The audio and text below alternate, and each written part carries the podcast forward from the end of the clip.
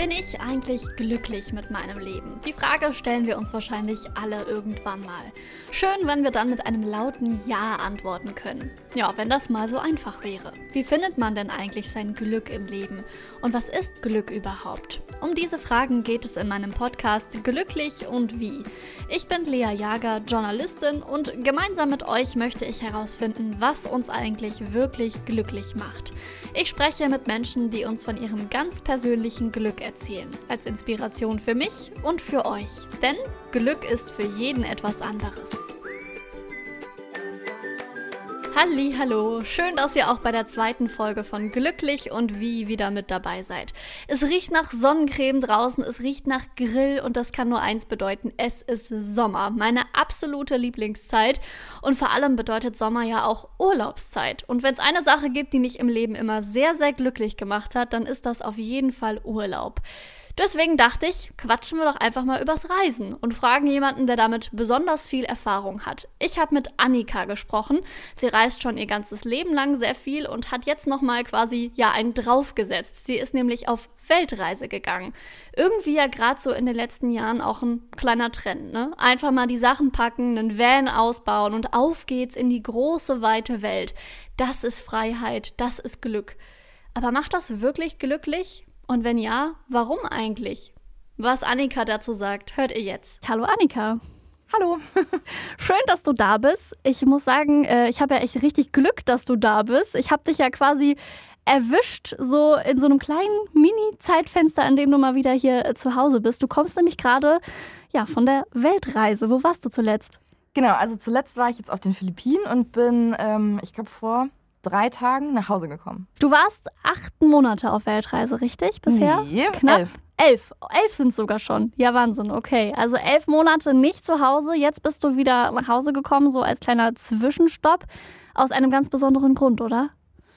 Ähm, ja, der Hauptgrund ist, dass meine beste Freundin heiratet. Und da wollte ich natürlich auf jeden Fall bei sein. Ich bin jetzt aber auch ein bisschen früher nach Hause gekommen, weil ich es einfach nicht mehr ausgehalten habe und ähm, zu Hause vermisst habe. Ach, wirklich? Also da war das Heimweh dann, hat zugeschlagen? Ja, also nicht so Heimweh. Also so Heimweh, Heimweh auf äh, Reisen ist ja schon, dass man dann äh, irgendwo im Ausland sitzt, so wie man sich das so vorstellt, den ganzen Tag Holt und Schokolade isst. Bei mir war das eher so, dass ich wahnsinnige Vorfreude auf einmal hatte.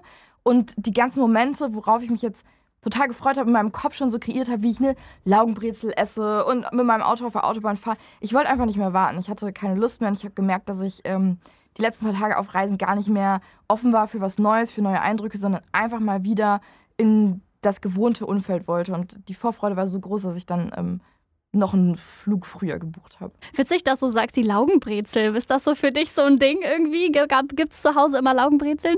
Nee, gar nicht. Also es ist total verrückt. Ähm, das ist, also ich war vorher auch schon öfter im Ausland und es war irgendwie immer so, dass ich Sachen im Ausland vermisst habe, die ich eigentlich zu Hause gar nicht wirklich mag oder gar nicht wirklich esse. Ich habe zum Beispiel, ähm, als ich in Ägypten gewohnt habe, ich die ganze Zeit Leberwurst vermisst und ich mag gar keine Leberwurst. Also total bekloppt. Ähm, und jetzt war irgendwie so der Inbegriff von deutschem Essen, war eine Bratwurst und eine Laugenbrezel. Also ich bin auch wirklich ähm, dann gelandet und habe mir sofort eine Laugenbrezel gekauft und ein belegtes Brötchen mit Remoulade. Es war schon so, dass ich glücklich war in dem Moment, das jetzt zu haben. Aber diese Vorstellung, wie krass das wird, da jetzt reinzubeißen, das war jetzt nicht so. Aber gut, dass du sagst, äh, glücklich da reinzubeißen. Äh, in meinem Podcast geht es ja ums Thema Glück. Und ich wollte unbedingt auch mit dir sprechen, weil ich so das Gefühl habe, wenn man so daran denkt, boah, mein Leben, ich muss irgendwas ändern. Irgendwie stimmt hier was nicht. Ich bin auf der Suche nach dem Glück.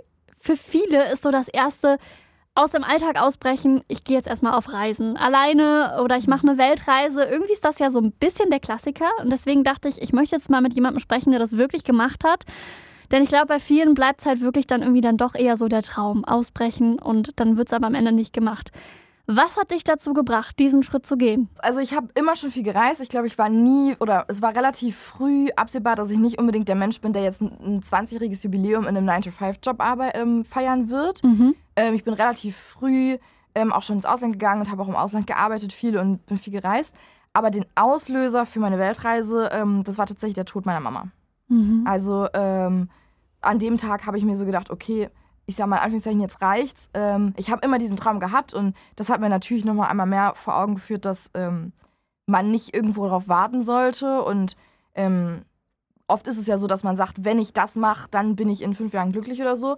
Und das war für mich nochmal so dieser Wake-up-Call, dass ich gesagt habe, okay, ähm, ich muss mein Leben heute genießen und nicht irgendwann. Hm, okay, also es brauchte erst so dieses ähm, Aufwecken, sonst hättest du es nie gemacht, meinst du? Doch, ich hätte es auf jeden Fall gemacht, da bin ich mir ziemlich sicher, aber vielleicht nicht äh, zu dem Zeitpunkt. Also ähm, zu dem Zeitpunkt war halt so, ne, es war gerade noch Corona, der Job war so ein bisschen, also den Job, den ich ausgeübt habe, da hat sich viel geändert. Ähm, generell war ja die ganze Zeit nicht so einfach und irgendwie hatte man nicht das Gefühl, dass man jetzt gerade so das Beste aus seinem Leben rausholt.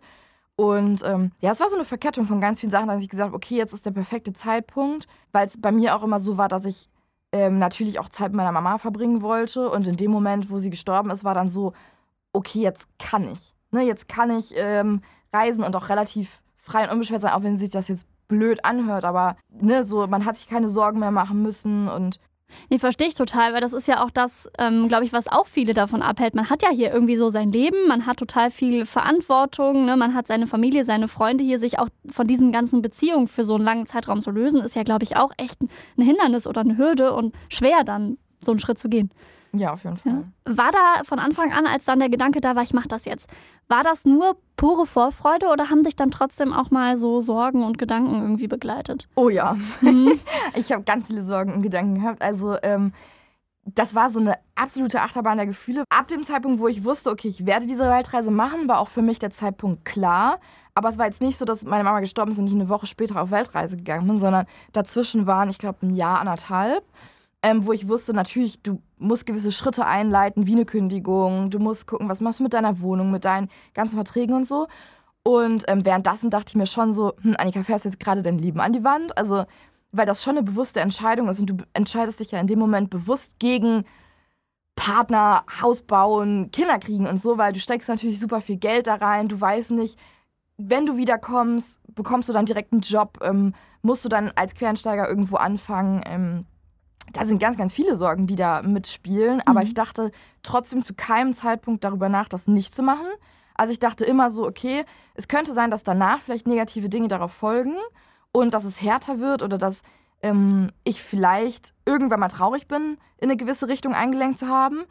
Aber ich wusste immer, ich will das so sehr machen, dass sich das auf jeden Fall lohnt. Also von daher ähm, ja, ich war in dem Moment nicht super glücklich, aber ich würde jetzt nicht sagen, dass die Weltreise eine Flucht ist. Das kriegt man ja auch immer oft mit, dass Leute dann so fluchtartig reisen. Total, ja. Das, äh, ich finde, das wird auch irgendwie auf Social Media und so, ist das ja auch so ein Riesending irgendwie, ne? Ich pack meinen Van und äh, mhm. ich fahre los und dann wird auf jeden Fall alles besser und ich lasse mein altes Leben hinter mir. Ja. Ähm, und das war aber bei dir nicht so. Nee, also ich muss dazu sagen, ähm, ich habe ganz viele Leute auf Weltreise oder auf der Weltreise kennengelernt, die gerade gekündigt haben, die komplett alles abgebrochen haben, weil die so eine Midlife-Crisis hatten oder frisch getrennt waren. Also super, super viele, die dann ähm, für drei, vier Monate irgendwie ins Ausland gegangen sind. Und bei mir war das gar nicht so. Und ich muss sagen, mir ist das gestern so richtig bewusst geworden, ähm, nachdem ich jetzt ein paar Freunde gesehen habe und hier durch die Heimat mit dem Auto wieder gefahren bin. Und ich dachte mir so, ich habe so ein schönes Leben hier und ich bin eigentlich so glücklich, dass das ein noch schöneres Gefühl ist, nicht von irgendwas fliehen zu müssen, sondern einfach nur ähm, dass ich wirklich nur reise, weil ich die Welt sehen will und weil ich ähm, die Kulturen kennenlernen möchte und meinen Horizont erweitern möchte und nicht, weil ich hier so unzufrieden bin. Das fand ich selber äh, super schön. Ja, total schön, dass man das so sagen kann und wahrscheinlich dann auch ein viel schöneres Gefühl, so wieder nach Hause zu kommen, als wenn man dann geflohen ist und plötzlich nach Hause kommt und so, ja, vor so Bruchstücken seines alten Lebens irgendwie steht, ne? Ja. Voll, ja. Aber warum musste es denn die Weltreise sein? Also warum hast du trotzdem gesagt, ey, ich muss weg, ich muss was Neues erleben, was Neues entdecken? Also ich würde sagen, das war kein ich muss, sondern ich möchte. Also ähm, wie gesagt, ich habe vorher pff, bestimmt schon 50 Länder bereist oder so, bevor ich auf Weltreise, ne, mehr als 50 Länder bereist, äh, bevor ich losgegangen bin. Und bei mir war das aber immer so, dass ich dachte, okay, du kannst jetzt deinen Jahresurlaub ansparen und dann drei, vier Wochen am Stück in Urlaub und dann kommst du aber ähm, wieder und hast dann das ganze Jahr keinen Urlaub mehr mhm. und arbeitest dich richtig kaputt. Ähm, das wollte ich nicht. Ich hatte immer so eine riesenlange Liste in meinem Kopf mit Ländern, die ich unbedingt sehen möchte oder Ereignisse, die ich haben möchte auf einer Reise oder ähm, Aktivitäten, die ich immer unbedingt machen wollte. Und ich wollte das ohne Druck machen, ohne Zeitlimit. Ich wollte auch keinen Job im Nacken haben, wo ich nach einem Jahr wieder rein muss ähm, oder darf, ähm, sondern ich wollte wirklich frei sein. Ich wollte frei von irgendwelchen Zeitlimits sein, frei von irgendwelchen du musst jetzt ähm, die drei Wochen genießen, weil dann war es das für das nächste Jahr. Ähm, ja, und einfach selber in dem Moment entscheiden, wie lange möchte ich reisen, wohin möchte ich reisen. Ähm, wenn ich kein Geld mehr habe, die Möglichkeit oder auch die Zeitmöglichkeit zu haben, zu arbeiten. Ich, ich glaube, das kennen auch viele, so dieses, ne, oh, ich muss jetzt irgendwie meinen Urlaub so richtig doll genießen, weil es ist halt der Jahresurlaub und mhm. danach, äh, ja, kann ich irgendwie nicht mehr lange wegfahren oder so. Aber kann man dann auch sagen, dass es die Freiheit ist, die dich dann auch so glücklich macht? Ja und nein. Also, ähm, auch das finde ich super interessant eigentlich, weil ich ähm, zum Beispiel während der Reise immer gefragt wurde, was vermisse ich an zu Hause? Und ich dann zum Beispiel gesagt habe, die Unabhängigkeit und Freiheit. Und das haben ganz viele Leute nicht verstanden, weil die gesagt haben, hey, du bist doch auf Reisen, du kannst doch gar nicht freier sein als jetzt. Und da würde ich sagen, ja und nein, weil ich war frei in dem Sinne, dass ich machen konnte, was ich möchte und dass ich frei entscheiden kann, in welchem Land möchte ich morgen wach werden. Aber es gab natürlich schon auch viele Einschränkungen, wo ich sage, du bist hier eigentlich freier. Oder das empfinde ich so, dass ich jetzt ähm, in den letzten drei, vier Tagen wieder deutlich freier war als in den letzten elf Monaten. Inwiefern denn? Ja, in, insofern, dass ich ähm, genau weiß, wo ein Supermarkt ist. Ich weiß genau, wo der nächste Arzt ist. Ich weiß, ich kann mich ins Auto setzen und hinfahren, wo ich möchte.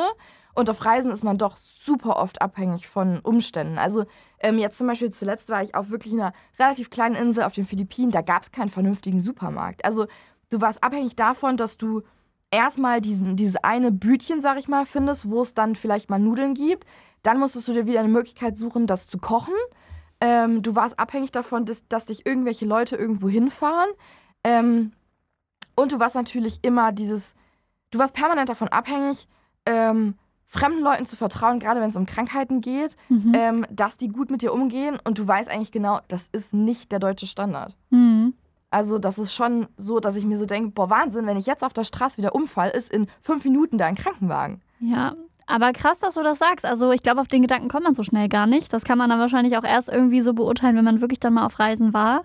Ähm, aber würdest du denn auch sagen, dass du dann irgendwie auch quasi dein Leben hier wieder jetzt mehr zu schätzen weißt, nachdem du diese Erfahrungen alle gemacht hast? Ja, hundertprozentig. Also ähm, ich habe so viele Sachen jetzt schon in den letzten Tagen ähm, bemerkt, die ich total wertschätze, was vorher so selbstverständlich war und wo ich jetzt denke, wow, wir haben es so gut hier. Ich glaube, das ist ja wahrscheinlich auch was, was du auf deinen Reisen äh, bemerkt hast, könnte ich mir vorstellen. Ähm, Glück ist ja wahrscheinlich auch für Menschen auf der Welt überall anders. Man merkt ja auch, wir sind hier in Deutschland, glaube ich, sehr, sehr privilegiert.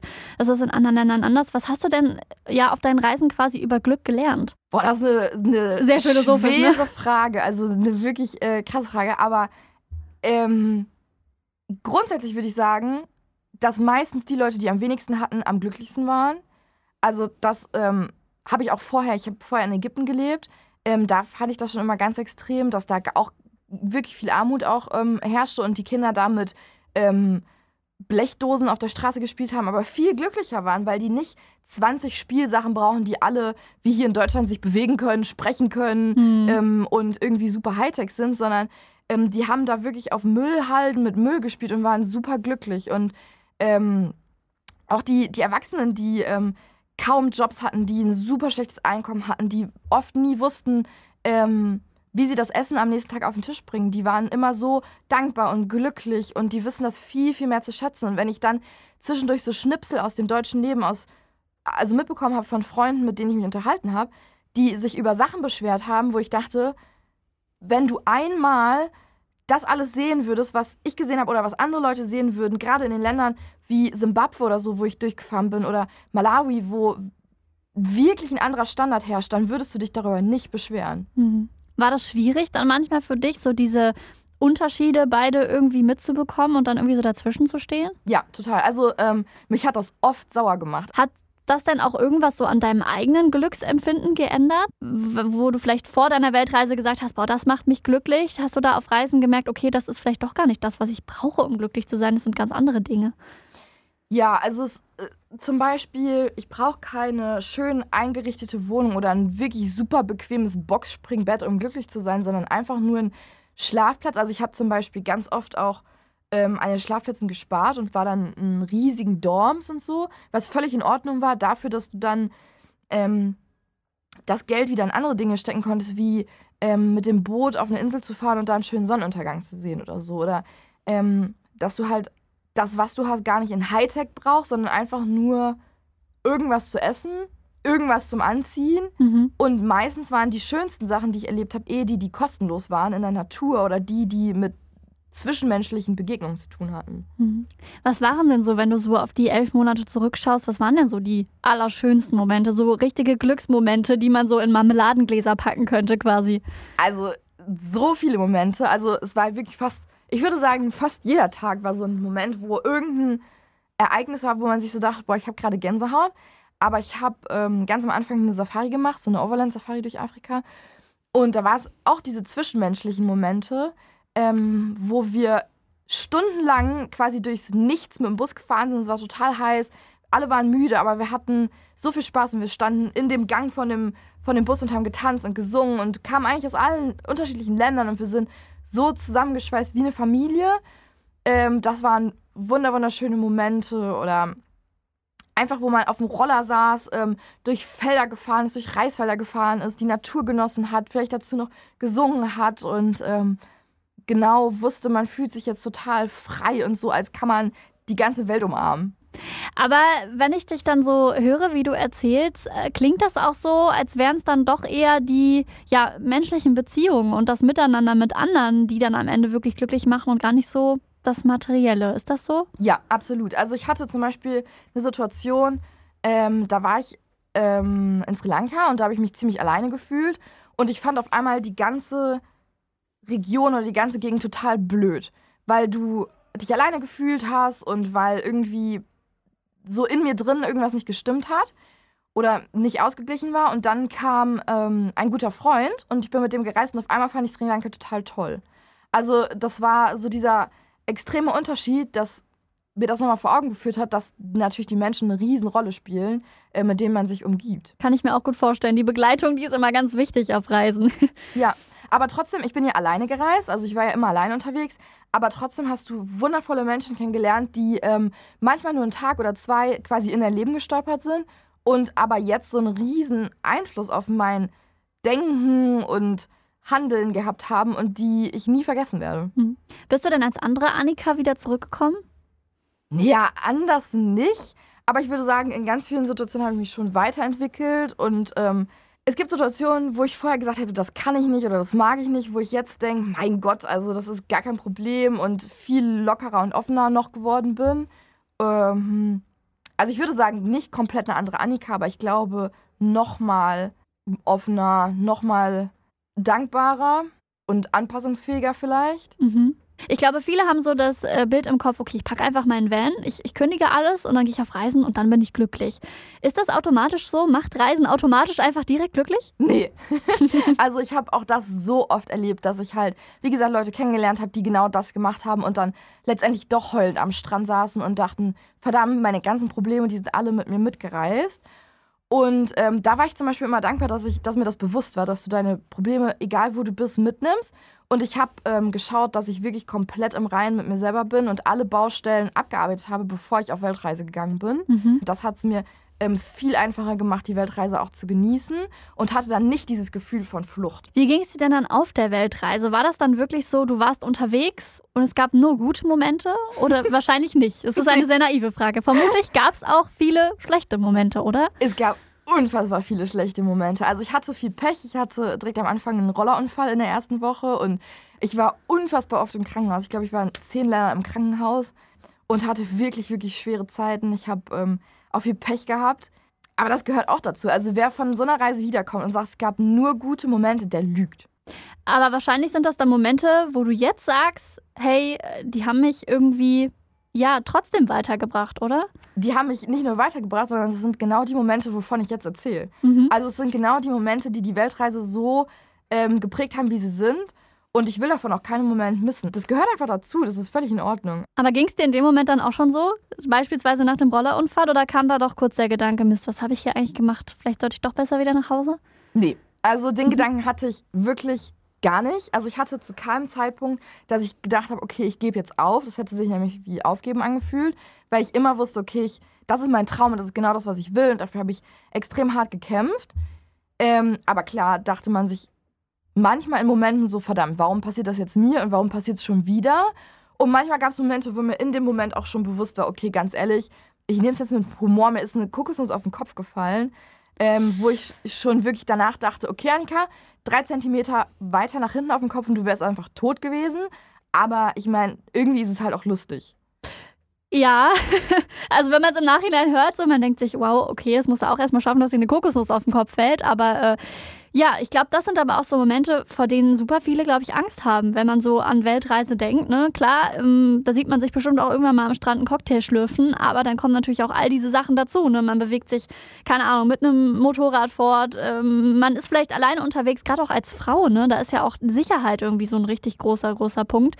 Ähm, ich glaube, so diese Ängste und Sorgen, die halten richtig, richtig viele davon, davon ab, sowas zu machen. Hast du das Gefühl auch? Ähm, absolut. Also ich ähm, habe ja mittlerweile ein paar mehr Follower auf Instagram und bekomme unfassbar viele Nachrichten jeden Tag.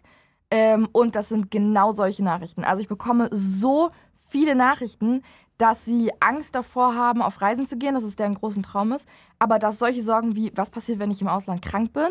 Oder ähm, was passiert, wenn mir irgendwas Schlimmes passiert auf Reisen, die Leute davon abhalten. Und ähm, das ist eigentlich total schön, weil dadurch, dass mir all diese Sachen passiert sind und ich wirklich da in ein Fettnäpfchen nach dem anderen getreten bin und total tollpatschig war, was sowas angeht oder auch einfach viel Pech hatte, die Leute trotzdem gesehen haben, okay, man kann trotzdem reisen. Und man kann trotzdem die Zeit genießen und man kann trotzdem die beste Zeit seines Lebens haben, auch wenn man krank auf Weltreise ist oder im Ausland ist. Man findet immer eine Lösung und ähm, ja, das kann ich total.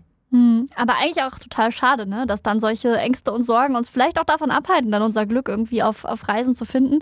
Was ist denn so deine Strategie, um da irgendwie, ja, die Ängste und Sorgen halt einfach mal Sorgen sein zu lassen und ähm, ja, die Einstellung, die du jetzt hast, irgendwie zu entwickeln, so ja, passiert halt, ich mach weiter. Ja, also ich glaube, genau, also die Einstellung habe ich total. Ich mache mir eigentlich jetzt nicht so wirklich einen Kopf darüber, was passieren kann. Sollte ich vielleicht ab und zu mal mehr. Aber ich ähm, gehe schon meistens relativ naiv in Situationen und denke mir so, ja, mein Gott, da passiert schon nichts, wenn ich am ähm, oben an der Kante von einem Wasserfall schwimme. So, das geht schon in Ordnung und ja, mein Gott, der Roller wird schon irgendwie halten. Aber ich glaube, es ist einfach Fakt, dass egal wo man ist, immer was passieren kann. Und ich habe zum Beispiel, oder ich bin nie wirklich darauf eingegangen, was das für schlimme oder gefährliche Situationen waren, die ich im Ausland kennengelernt habe, weil ich nicht möchte, dass die Leute denken, oh mein Gott, ich darf da nicht hinfahren, weil da ist es gefährlich, weil das ist Quatsch. Das war einfach dann, das waren einfach ein oder zwei schlimme Menschen, die ich getroffen habe oder die jetzt sich, wo sich die Wege gekreuzt haben, die aber genauso auch in Deutschland sich hätten kreuzen können und das einfach auch vor der Haustür passieren kann. Und da mhm. denke ich mir so, wenn man Angst hat, dass irgendwas passiert, dann muss man zu Hause bleiben, sich einsperren und das will ich nicht. Aber das klingt ja dann auch so, als wäre dein Motto auch so ein bisschen einfach mal machen. Kann, könnte ja gut werden, ne? ja, voll. Ja. ja. Also, ich, also es gibt auch da mal so einen Spruch, den sage ich super oft. Wer Angst vorm Fallen hat, der kriecht sein Leben lang. Und ähm, das, glaube ich, ist total so. Also wer Angst hat, irgendwas zu wagen, ne, wer Angst hat, irgendwas zu riskieren, um dieses Hoch zu erleben, der wird es nicht erleben. Also du musst was riskieren und manchmal muss man halt auch durch so negative Sachen, um dann halt diese extrem positiven Sachen erleben zu können. Aber das ist ja auch dieses, ähm, ich kündige meinen Job oder ich ähm, ja, löse ganz viele Dinge auf, die mir hier gerade in Deutschland einfach Sicherheit geben. Ähm, das hast du ja auch, äh, du hast ja direkt irgendwie einen ganz anderen Weg eingeschlagen und gesagt, ich habe überhaupt keinen Bock auf so einen 9-to-5-Job irgendwie. Ne? Das musst du ja aber ja auch erstmal wagen, irgendwie raus aus diesem Konzept und ja einfach mal ein ganz eigenes Ding machen. Ne? Ja. Aber ich glaube, dass da auch immer hilft, dass man viel Selbstvertrauen hat. Also ich hatte immer dieses Gefühl, egal was passiert, ich kann das lösen. Also wenn ich keinen Job habe, dann werde ich schon einen finden. Und wenn ich krank werde, dann werde ich schon einen Arzt finden. Oder ähm, wenn ich Heimweh habe, dann werde ich das auch lösen können und dann werde ich das durchstehen und dann kommen wieder bessere Zeiten. Also ich glaube, dass das ähm, eine Riesenrolle spielt. Jetzt äh, bist du ja mit 27 auf Weltreise gegangen, stimmt das? 28. 28, okay. Viele, ähm, es ist ja auch irgendwie seit Jahren irgendwie so das Ding, ne, nach dem Abi, nach dem Abschluss irgendwie erstmal ins Ausland, erstmal reisen, erstmal die Welt entdecken. Ähm, und da habe ich auch schon von super vielen irgendwie immer diesen Vorwurf gehört, ja, ach, die, die drücken sich vor ihrer Verantwortung, irgendwie, die wissen ja alle gar nicht, was sie wollen und die sind faul und all sowas. Da gibt es ja auch einfach wahnsinnig viele Vorurteile. Was sagst du denn dazu, wenn du sowas hörst? Also ich habe da eine relativ strikte Meinung. Ähm, ich weiß, dass das anecken kann, aber ich würde sagen, dass ganz oft ähm, eine Auslandserfahrung mehr wert ist als ein Studium. Und ähm, das, also man sieht das ganz oft im Unterschied, oder ich kenne das aus, aus, aus dem Freundeskreis oder Bekanntenkreis, dass ähm, die persönliche Entwicklung unfassbar unterschiedlich ist, wenn du direkt nach der Schule ins Studium gehst, gar nicht weißt, was du machen möchtest und einfach ein Studium machst, um zu studieren. Mhm. Oder erstmal ins Ausland gehst und lernst, wie das Leben wirklich funktioniert und was wirklich es heißt, privilegiert zu sein und ähm, Dinge wertzuschätzen auf einmal, wie warmes Wasser und ein Bett. Und ich glaube, dass das total einen Charakter prägen kann und viel reifer werden lässt, wenn du nach der Schule ins Ausland gehst. Und eigentlich ähm, würde ich jedem sagen, mach das. Also würdest du sagen, dass es auf gar keinen Fall so ein vor der Verantwortung drücken oder vor dem Hier und Jetzt?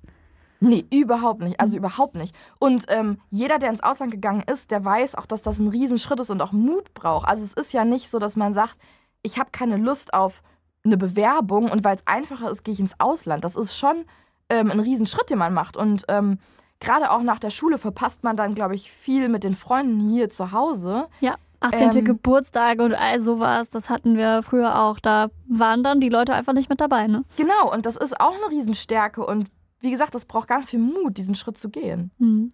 Diese Angst vorm Verpassen, hat die dich auch zwischendurch mal begleitet? Ja, also ich habe ähm, ein Patenkind, ähm, das war ein paar Monate alt, als ich auf Weltreise gegangen bin. Und das tat mir in ganz, ganz vielen Momenten weh, nicht zu sehen, wie der aufwächst, also wie so die ersten Schritte sind und all sowas. Das war schon so mit das Schlimmste eigentlich für mich.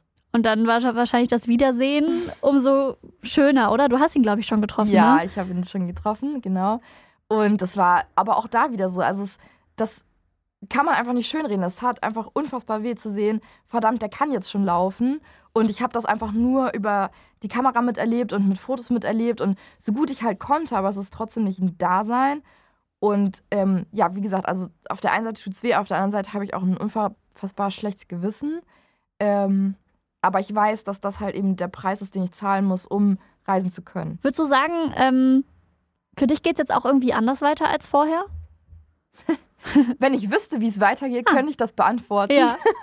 Also, pf, keine Ahnung. Ähm, ehrlich gesagt, macht mir der Gedanke natürlich auch Angst. Also, ich weiß zum einen gar nicht zu 100 Prozent, ob ich jemals wiederkomme. Also, Das oder heißt, wann. es geht vielleicht nochmal wieder weg für dich. Es geht auf jeden Ja. Fall wieder weg. Also im August gehe ich ja auf jeden Fall wieder auf Reisen und auf jeden Fall auch bis März. Ähm, ich kann aber jetzt nicht zu 100% sagen, dass ich dann im März wiederkomme und auch bleibe. Und selbst wenn, weiß ich ja auch nicht, in welchem Job. Ich weiß noch nicht mal, in welcher Branche. Mhm. Also ich habe keine Ahnung. Und natürlich gibt es Momente, die mir dann Angst machen. Aber trotzdem denke ich immer, das wird schon. Also es wird sich schon irgendwie fügen und ich werde schon nicht auf der Straße landen, arbeitslos. Das wird schon nicht passieren. Da habe ich auch wieder genug Selbstvertrauen. Ähm, aber klar, spielt das eine Rolle. Hm, Okay. Aber das klingt ja auch so, ähm, auch wenn es noch ganz ungewiss ist, wie es weitergeht, es wird wahrscheinlich nie die Annika sein, die dann in einem 9-to-5-Job ins Büro geht und ähm, total gesettelt in einem Reihenhaus lebt. Ich würde gerne. Also ähm, ich habe witzigerweise mich damit gestern noch mit Freunden unterhalten, ähm, weil natürlich, du siehst dann auch auf Reisen, manchmal gibt es Tage, da mache ich Instagram auf und das ist nur, wir haben uns verlobt, wir sind schwanger, wir bauen ein Haus. Mhm. Und ich würde lügen, wenn es da nicht Momente gibt, wo ich mir so denke, verdammt, das will ich auch oder das würde ich gerne wollen. Und merke dann aber immer, das sind die Dinge, die mich vielleicht irgendwann glücklich machen, aber nicht jetzt. Also wenn du mir jetzt ein Reihenhaus schenken würdest, ich glaube, ich würde nach einem halben Jahr schreiend da rausrennen und wieder auf Reisen gehen. Oder einen 9-to-5-Job, ich glaube, ich würde den keine drei Wochen durchhalten. Ich wäre einfach unglücklich. Und das sind, wie gesagt, nicht die Dinge, die mich jetzt glücklich machen, aber vielleicht irgendwann. Aber das finde ich total spannend, weil man hat ja immer so das Gefühl, man muss sich irgendwann einfach entscheiden. Und wenn man sich für den einen Weg entscheidet, dann schließt man so, so viele andere Optionen aus. Aber eigentlich, und das klingt ja jetzt bei dir auch so, kann man immer noch mal was anderes probieren, oder? Ja, also ich denke auch. Also ich habe mich eigentlich jetzt dafür bewusst entschieden, zum Beispiel nicht einen guten Job zu haben, ein Einkommen und damit sparen zu können für ein Eigenheim oder so. Das habe ich einfach nicht. Das, was ich habe oder das, was irgendwie reinkommt, auch wenn gerade nicht viel reinkommt, stecke ich alles an Reisen und ähm, setze damit ja schon alles auf eine Karte und entscheide mich schon auch bewusst dann gegen diese Möglichkeit aktuell, vielleicht irgendwann mal ein Haus zu bauen oder ein Eigenheim zu kaufen oder sowas. Ja, aber es ist halt momentan. Irgendwann werde ich bestimmt wieder einen Job haben oder müssen Mhm. und ein Einkommen haben und dann kann ich sparen und dann habe ich halt vielleicht kein Eigenheim, aber man weiß ja nie, wie es kommt. Hm. Vielleicht lerne ich dann irgendwann einen Partner kennen und der hat ein Eigenheim oder ich weiß es nicht. Also man kann das ja nicht planen. Macht dir das denn trotzdem manchmal Angst, so diese ungewisse Zukunft? Ja, definitiv.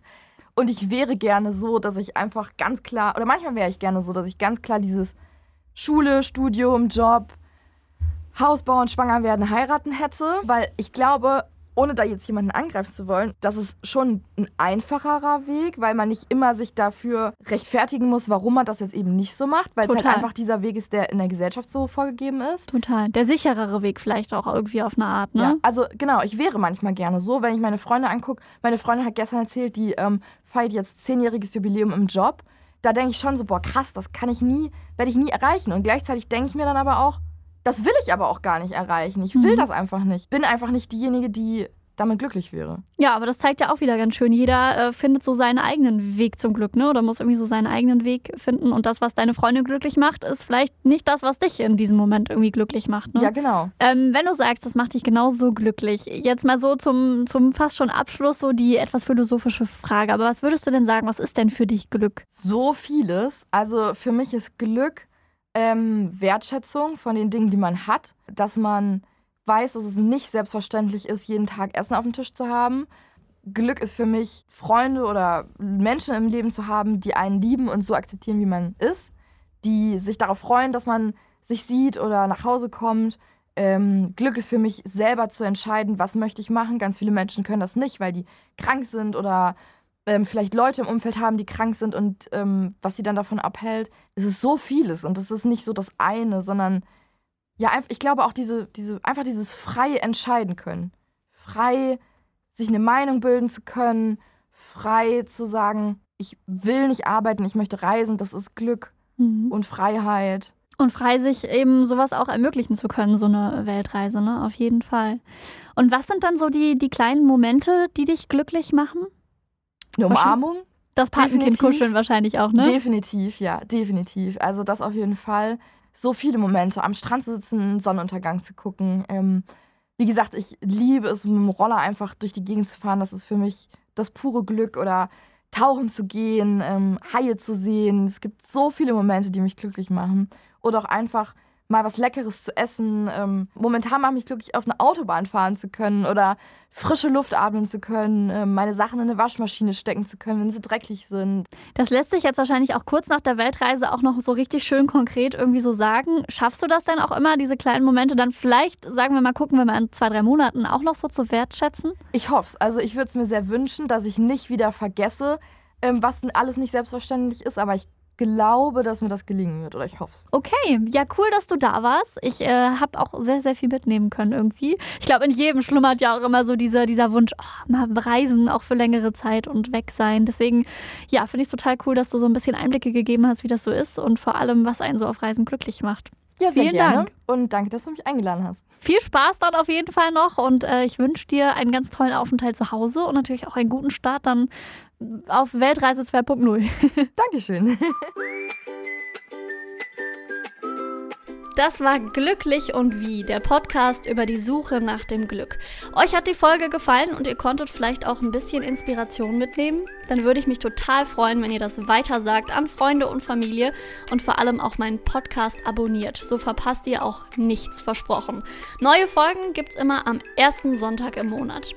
Ihr wollt mir gerne noch was zu der Folge sagen oder ihr habt vielleicht auch noch eine Frage an mich oder eine Idee, mit wem ich vielleicht mal sprechen sollte? Dann schreibt mir gerne auf Instagram oder auch einfach per Mail. Die Infos dazu findet ihr in den Show Notes. Bis zum nächsten Mal.